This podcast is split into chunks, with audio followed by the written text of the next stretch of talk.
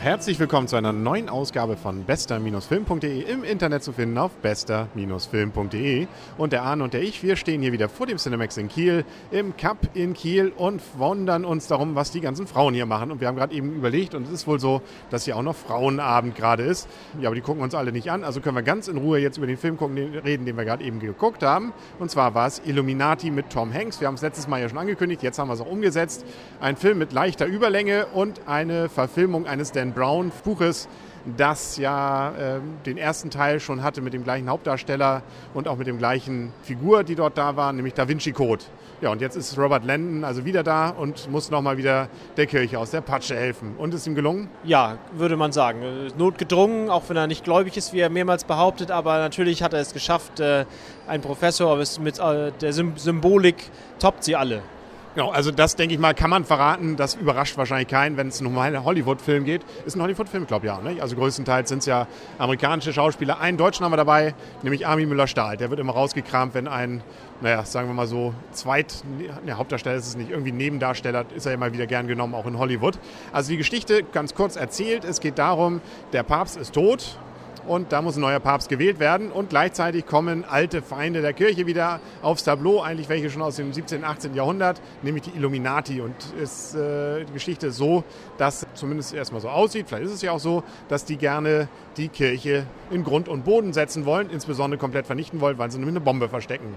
Außerdem haben sie noch ein paar Kardinäle entführt und das Ganze muss jetzt also von Robert Landon, der ja seines Zeichens Symboldeuter, also irgendwie sowas ähnliches auf jeden Fall, der muss also jetzt den ganzen aus der Patsche helfen. Keiner weiß so richtig warum, natürlich weil er im ersten Teil ja auch schon mit der Kirche zu tun hatte, da hat er ja auch so einiges aufgedeckt, ja und jetzt war er also wieder dran. Und das Ganze ist also wieder so eine Art Katz-und-Maus-Spiel, beziehungsweise ein Lösen von immer mehr Rätseln, die dann immer wieder da kommen und man muss einen Weg entdecken, also wie so eine kleine Schnitzeljagd. Wobei ich die Schnitzeljagd in Sakrileg, also was der Da Vinci Code, äh, besser fand. Sie war, da, sie war intellektueller. Dieser Film hat davon gelebt, dass Rom gut dargestellt war, sozusagen der Hintergrund der Kirche, auch wenn das in Teilen sicherlich falsch ist. Und das befürchte ich, oder ist bei solchen Filmen ja immer die Gefahr, dass, wenn man das jetzt sieht, das für wahr gehalten wird, zum Teil auf jeden Fall. Aber das, davon lebt der Film, von den, äh, von der, lebt der Film von, äh, von den Schauplätzen und von dem Hintergrund der Geschichte der Kirche. Wie schon Sakrileg, da waren die Rätsel aber spannender, fand ich. Aber was auf jeden Fall, finde ich, auffällt, was man wahrscheinlich auch nicht verwechseln darf, wir haben ja beide auch die Bücher gelesen und äh, ich glaube, beim ersten Teil fiel mir beim Film auch auf, also beim Da Vinci Code, dass das Ganze, gerade dieses Rätsel lösen, in dem Film nicht mehr ganz so durchkam, wie es in den Büchern war. Und so ist es hier natürlich auch wieder natürlich eher gekürzt. Hier kam es mir aber noch mehr vor, vielleicht weil ich noch, noch mehr vergessen hatte wieder von der Story, dass das äh, mehr wieder so eine richtige Story ergibt, die man auch ohne das Buch gelesen zu haben ganz gut verfolgen kann und auch noch spannend ist. Aber vielleicht täusche ich mich ja auch. Ja gut, das ist meine Meinung dazu, nicht? Und ähm, ich auch Ewigkeiten her, als ich das Buch gelesen habe. Aber die Story, ja, die, die, natürlich konnte man der folgen, aber sie war jetzt nicht so, nicht, sie war jetzt nicht so gehetzt, wie andere schon äh, gesagt hatten, oder sie war auch nicht so actionreich, fand ich persönlich, wie andere gesagt hatten. Es ist, fällt halt nur auf, dass er letztendlich doch es fliegen die Kugeln und sonst was, aber natürlich ist er der Einzige, der überbleibt. Also das ist schon ein bisschen, ein bisschen viel Symbolik. Was man auch, glaube ich, mal noch dazu sagen kann, ich glaube, als damals das Buch herauskam, oder war schon beim Da Vinci Code so, also es ist ja eine Geschichte, die mehr oder weniger fast zeitnah spielt. Es geht ja nur um wenige Stunden, wo was passiert. Ich glaube, man hatte damals auch vor oder überlegt, ob man das Ganze nicht in eine 24 Stunden, wie heißt es, 24 Stunden Folge, also Serienstaffel packt, das dann darin verwurstet. Aber Herr Brown wollte, glaube ich, das äh, selbstständig lassen und hat eben jetzt einen eigenen Film daraus daraus gemacht. Sodass also nicht, äh, hast du 24 Stunden eigentlich gelesen sehen mal? Nein. Ich habe, glaube ich, auch keine Staffel davon gesehen. Sollen aber gut sein eigentlich, ne? Aber nun gut. Also kurz gesagt, meiner Ansicht nach ein durchaus solider Film, den man auch verfolgen kann, wenn man das Buch nicht gelesen hat. Es ist spannend, es ist das, passiert das, was man ungefähr erwartet.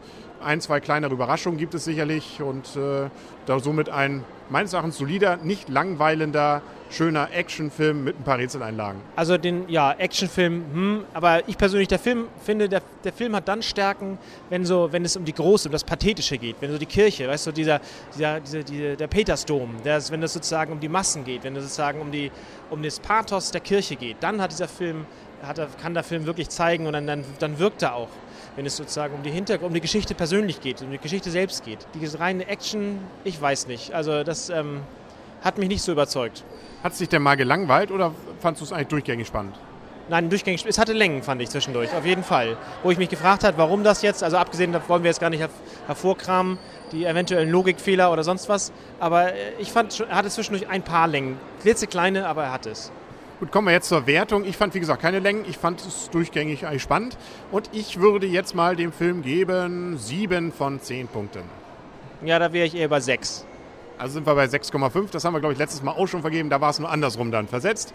Aber wie gesagt, also ich, gute Unterhaltung. Kann man eben auch mit der ganzen Familie. Naja, es gibt so ein, zwei etwas ekligere, aber da ist man schon relativ diskret. Also das war im Buch, glaube ich, noch expliziter dargestellt. Gerade am Anfang so eine Szene. Die haben sie hier noch einigermaßen diskret dann gezeigt. Also es ist ein solider Film, wo man einfach rein kann und äh, der einfach meines Erachtens gut unterhält. Und der hat jetzt auch nicht so eine Überlänge, wie man es vielleicht vermuten könnte. Ich glaube 130 Minuten oder sowas. Also nichts, was einen jetzt wirklich irritieren könnte und man sagen muss, man müsste unbedingt zwischenzeitlich nochmal auf Klo, außer ich, ich musste ganz kurz mal auf Klo, aber das ist eine ganz andere Geschichte. Was noch erwähnt wird, wir haben es jetzt schon angedeutet, der Sprecher, wir meinten, das wäre ein anderer, laut dem Trailer, ist aber nicht, glaube ich, ne? Nein, der Sprecher ist ähnlich, er hat, hat aber irgendwas, die muss irgendwas vorgefallen sein. Also jetzt äh, Frank, äh, Robert Langdon äh, lispelt jetzt. Äh, leicht lispelt er, aber man gewöhnt sich dran. Am Anfang finde ich es ein bisschen seltsam, aber erst recht, wenn man Tom Hanks ja mit der anderen Stimme, es ist ja die gleiche Stimme, kennt und jetzt sich wundert, dass er da so ein bisschen äh, Lispeln bekommen hat. Aber äh, es ist so, dass es mir zumindest nach einer gewissen Zeit nicht mehr auffiel. Nein, das stimmt. Das natürlich gewöhnt man sich dran, klar. Also besser, als wenn man einen ganz neuen Sprecher genommen hätte. Ich denke mal, das ist dann schon solide und okay. So, jetzt können wir mal überlegen, was wir als nächstes gucken. Wir haben gerade eben schon mal so einen kleinen Plan für den Rest des Jahres aufgestellt. Als nächstes wäre, glaube ich, dran Nachts im Museum 2. Der soll durchaus nicht nur eine Melk, also das nicht nur das Melken darstellen des bisher ersten Teils, was man ja befürchten könnte bei der ja doch interessanten Story, die damals da war. Aber es soll wohl ein wirklich netter und witziger Film werden. Ja, da freue ich mich auch schon drauf, muss ich sagen. Genau, da werden wir nächste Woche drüber berichten. Dann eine Woche später, ab dem 4. Juni, beginnt dann ja auch die Erlösung. Nämlich dann haben wir Terminator 4, 5, nee 4 ist es, nicht? Ohne Ani, aber dafür mit viel Bum-Bum. Und Story und Story. Hoffen wir es zumindest mal.